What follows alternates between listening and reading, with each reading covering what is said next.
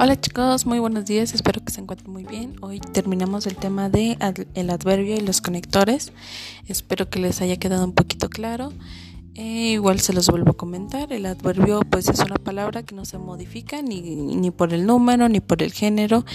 Y pues estas son de tres tipos, de modo, de tiempo y de lugar. Este, de modo, pues la forma en cómo se está realizando, el tiempo cuando se está realizando y el lugar en donde se está realizando. Además que los conectores temporales son aquellas pequeñas frases con las que nos permite describir alguna oración en la que tenemos que eh, agregar alguna fecha, ya sea por año o por mes o por eh, la cantidad que queramos.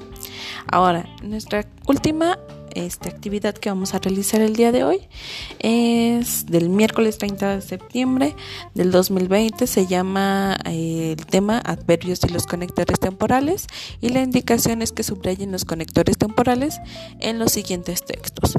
Entonces ahí vienen algunas fechas. Ustedes van a tener que seleccionar cuál corresponde a un conector temporal. Eh, vienen en cinco frases, cinco oraciones o cinco párrafos pequeños que van a tener que leer ustedes y van a tener que contestar para culminar esta actividad de hoy. Diviértanse mucho y no olviden, eh, son los conectores temporales, aquellas pequeñas frases que nos dan o nos sirven para señalar el orden y el tiempo en que sucedieron los acontecimientos, ya sea para las fechas o para periodos. Diviértanse.